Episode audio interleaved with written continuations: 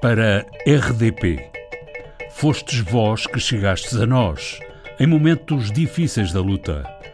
Fostes vós que pudeste chegar às montanhas para estar conosco lado a lado nas atribulações da resistência. Um muito obrigado e com profunda manifestação da nossa amizade. Assinado Xanana, comandante das Falintil. 4 de outubro de 1999. Ainda se recordam? Timor, 1999? Ai, Timor! A rádio em língua portuguesa foi o primeiro reforço a chegar às montanhas. Mas a verdade é que depois de chegar ao cimo das montanhas, a rádio não continuou a subir, como nos contará a jornalista Inês Forjás. Nesta edição, o programa do Provedor do Ouvinte sintoniza a RDP Internacional. Em meu nome. Em seu nome. Em nome do ouvinte. O programa do Provedor do Ouvinte. João Paulo Guerra. A vocação planetária da rádio pública foi posta em prática logo à nascença. A emissora foi para o ar em 1935. No ano seguinte, a onda curta começou a emitir para as frotas dos navios bacalhoeiros. Era a hora da saudade para os pescadores e suas famílias durante as campanhas da pesca do bacalhau. Seis meses de terra nova na senda do fiel amigo. Depois, com sucessivas vagas de imigração, a rádio passou a falar para os portugueses espalhados pelo mundo. A nacionalização da rádio criou a RDP e a RDP manteve um canal aberto para chegar ao mundo. RDP Internacional. Rádio Portugal. Rádio Pública. Rádio de todos. A RDP Internacional é a quinta antena da rádio pública, uma rádio com a vocação do longe e da distância, como assinala a locutora da RDP Internacional, Ana Filipa Rosa. Nós na RDP Internacional e, temos uma, uma frase de posicionamento que eu acho que diz muito e que é muito interessante nesse aspecto, que é longe da vista, perto do coração. Para desempenhar a missão de manter a presença de Portugal, da língua e da cultura portuguesa no mundo, a RDP Internacional conta apenas com 10 pessoas, algumas das quais em regime de simples colaboração. A locutora Ana Filipa Rosa, aos 26 anos, tem responsabilidade no quadro da RDP Internacional e sabe aquilo que os portugueses do mundo esperam ouvir na antiga Rádio Portugal. Os portugueses lá fora dizem-nos muitas vezes que gostam mais de saber como está o tempo nos sítios que residem cá, onde têm as raízes. Por exemplo, que tempo está em Castelo Branco, em Lisboa, do que o tempo do sítio onde estão, porque isso é fácil de saber, obviamente. Gostam de saber que um, em Lisboa está a chover e, portanto, falamos para as pessoas que estão, que estão lá fora, que têm alguma ligação uh, ao, nosso, ao nosso país, não só português, e isso é curioso também. Temos muita gente já dos, desses países que nos ouvem que nos dizem, por exemplo, que estão a aprender português a ouvir a RDP Internacional. É, é um trabalho complexo porque temos pessoas de todas as gerações, porque a imigração também é isso atualmente, não é? É um perfil muito diferente do que era há uns anos e, e, portanto, tentamos ir ao encontro daquilo que esta nova geração de imigração também quer, nunca esquecendo aquelas pessoas que já nos ouvem há muitos anos, porque a RDP Internacional não é um projeto recente, é um projeto já com muitos anos e, portanto, tentamos aqui uh, chegar aos dois lados, o que é o que se torna muito complexo no trabalho do dia a dia, devo dizer. Na RDP Internacional, a distância torna-se mais curta todos os dias. De segunda à sexta-feira, entre as 14 e as 17, a Ana Filipa Rosa reduz os quilómetros e leva até si o melhor de Portugal. Ana Filipa Rosa, de segunda a sexta-feira, na tarde da RDP Internacional. A estação da rádio pública, apontada para o mundo e para os portugueses que por lá andam, funciona nos dois sentidos. Como verdadeiro meio de comunicação, a RDP Internacional fala e também ouve os sons de retorno dos ouvintes. Sim, comunicam connosco através uh, dos meios que usam normalmente para falar com a família. Por exemplo, o Skype é um bom exemplo disso. Um, e eu já sei, é engraçado porque tenho certos ouvintes que eu já sei que se vou falar, por exemplo, na Madeira, automaticamente no minuto a seguir vou receber uma mensagem deles. Um, há um ouvinte que temos na Alemanha que, que é muito assim. Eu falo de qualquer coisa relacionada com a madeira e já sei que, passado um bocadinho, ele me vai dizer mais alguma coisa sobre aquele assunto. E todos os dias temos, temos esse feedback de pessoas que fazem questão de dizer que é tão bom ouvir música portuguesa e é tão bom ouvir eh, as notícias de Portugal, por exemplo, e vão reagindo muito através do Facebook também. As redes sociais aqui têm uh, um papel muito importante para nós, porque lá está, é o veículo mais fácil também de, de comunicarem connosco. Uh, não tanto por telefone, é engraçado, não noto, não noto tanto isso. Um, mas nas redes sociais, sobretudo, sim, sim, temos muito feedback. Há portugueses que habitam e trabalham em todas as latitudes e longitudes. A RDP Internacional fala de Lisboa, mas quando são zero horas em Portugal, os relógios marcam 11 em Sydney ou Melbourne na Austrália. É engraçado que às vezes temos, eh, pronto, enfim, não é tão regular, mas uh, temos um, um ouvinte em especial que de vez em quando nos liga, que está na Austrália, é uma da manhã e ele diz: Bom, eu ia-me deitar, mas achei que devia ligar a dizer que estou deste lado. E portanto lá está, fazemos manhã na América, mas noite depois na Austrália. E é engraçado também esse balanço que temos de ter, essa, essa gestão de energia que temos de ter também na emissão, uh, consoante os horários de quem nos está a ouvir. O longe e a distância os fusos horários. Mas essas não são as únicas diversidades quando a rádio fala de Lisboa para o outro lado do mundo. As pessoas gostam de saber como é que está o tempo cá, eh, que tempo é que está em Londres. Vamos sempre fazendo o balanço entre as duas coisas para as pessoas se sentirem também identificadas, obviamente. Vamos atualizar as temperaturas à volta do mundo. Começamos pela Europa. Bom dia para si que está aí desse lado, em Paris. A esta hora os termómetros marcam 12 graus, 17 é a temperatura máxima prevista para hoje. Nesta comunicação, que não é de sentido único, entre quem faz a rádio e quem a ouve, o emissor procura saber aquilo que o receptor quer ouvir. E depois é simples, corresponde-se à expectativa dos ouvintes e acrescenta-se o quanto baste de inesperado, de surpresa. É curioso porque aparentemente, e quando eu entrei para a internacional, pensei que possivelmente interessaria mais saber coisas relacionadas, eventos, por exemplo, da, da comunidade portuguesa nos sítios o que não deixa de ser verdade. Claro que é importante dizer o que é que se está a passar nos sítios, mas as pessoas gostam também de saber o que se passa principalmente em Portugal, coisas boas notícias, porque lá está, toda a gente nos países onde está liga à televisão e vê as notícias locais. E, e possivelmente, estando ligado a uma comunidade no sítio onde está, sabe, por exemplo, que o António Zambujo vai tocar uh, perto da cidade onde está. Se calhar não sabe com tanta facilidade qualquer coisa nova que está a surgir em Portugal. E, portanto, o nosso trabalho também é esse: é procurar muitas coisas que cá estão a acontecer e levá-las até às pessoas que estão longe. A hora dos portugueses.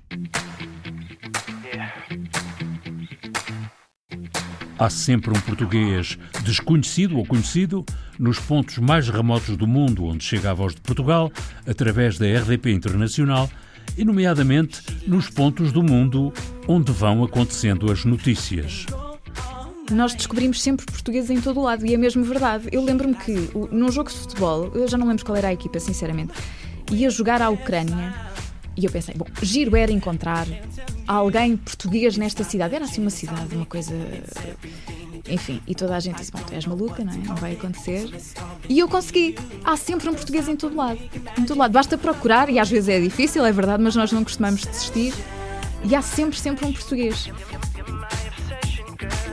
E como é humano, natural e nacional, os sobressaltos das notícias, o perigo, a ameaça, não são para aqueles que trabalham para os portugueses do mundo algo tão distante como meras novidades de papel. Por causa da situação na Venezuela, e eu sei que nós temos muita gente que nos ouve na Venezuela, Uh, cada vez que temos um, principalmente nos nossos espaços de notícias das comunidades, cada vez que se fala da situação dos portugueses na Venezuela e da, dos momentos difíceis que, que, passam, nós temos ouvintes uh, por lá e eu confesso que sim, o meu coração aí fica um bocadinho apertadinho, porque sabemos que temos pessoas a ouvir. Se está em África, sintonize o satélite Intelsat 907.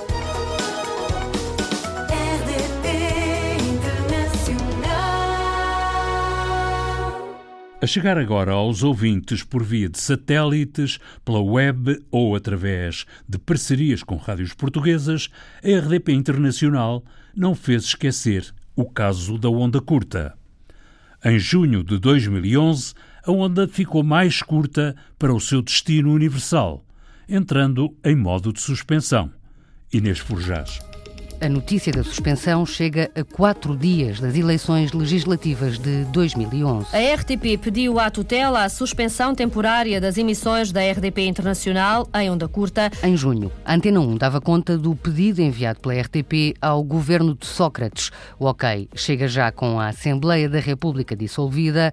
Em outubro, com um novo governo, o presidente do Conselho de Administração, Guilherme Costa, vai ao Parlamento garantir que a suspensão é temporária transitória e para avaliação. É um significado definitivo? Não, Sr. Deputado, temos que avaliar melhor. A decisão era financeira. Mas isso não quer dizer negar que não haja pessoas prejudicadas.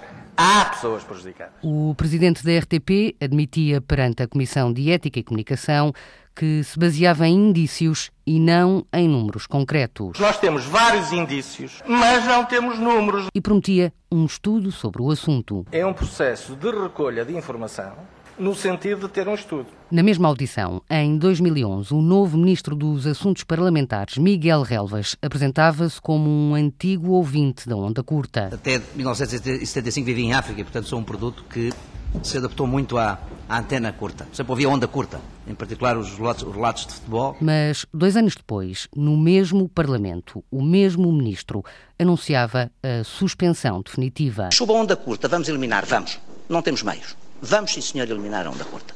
Não temos meios, não há, não há aqui dúvidas.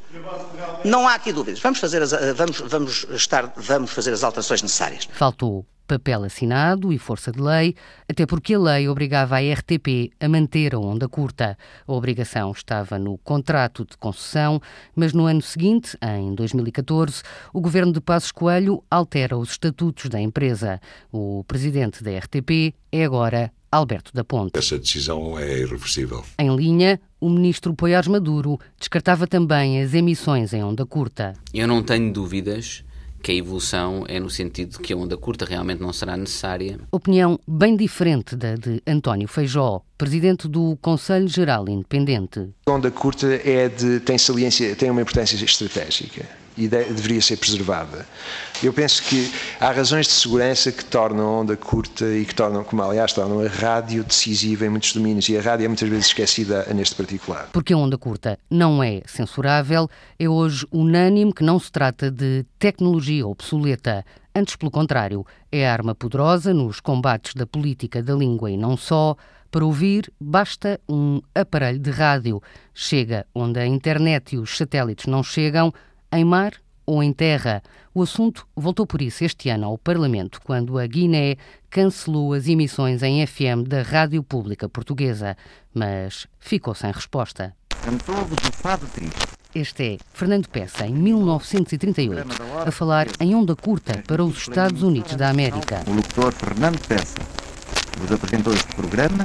80 anos depois, suspensa a onda curta por motivos financeiros, contra a lei e sem estudos prévios. O tema da onda curta é, é, é um tema mesmo histórico. Desde a suspensão, a RTP já vai no terceiro presidente, agora é Gonçalo Reis. É um tema mesmo, desculpa, desculpa é um tema da, da, da Guerra Fria. Ainda sem notícias do prometido estudo sobre as consequências da suspensão da onda curta, o filme continua. Esperamos que o 2 vos tenha agradado e continuamos a agradecer-vos o favor de vossas sugestões, caríssimos ouvintes. O caso da onda curta ainda não acabou. Quando aconteceu, motivou a maior vaga de protestos alguma vez recebida pelo provedor do ouvinte. Os ouvintes mobilizaram-se em defesa da onda curta, assinalou o provedor daquele tempo, Mário Figueiredo. Os números de queixas dos ouvintes relativas à RDP Internacional subiram de 10 em 2010 para 363 em 2011 pelas queixas contra a suspensão da onda curta. E, e, gostava de saber quando é que a onda curta vem para trás. Não? Ai, para trás! Olha, esperemos é que ela vai para a frente. Não, é, é não, wait a minute. É, Eu, wait a minute. Quando é que a onda curta vem de volta? Olha, Agostinho, isso é uma coisa que ainda está a ser tratada. E a verdade é que entre os ouvintes da RDP Internacional, o caso da onda curta não está encerrado. Sim, vamos tendo alguns comentários, sobretudo, algumas mensagens no Facebook que vão perguntando. Uh eu ouvia, quando é que volta? Um, são cada vez menos comuns, mas, mas sim, ainda vamos tendo algumas, algumas mensagens e alguns pedidos nesse, nesse sentido.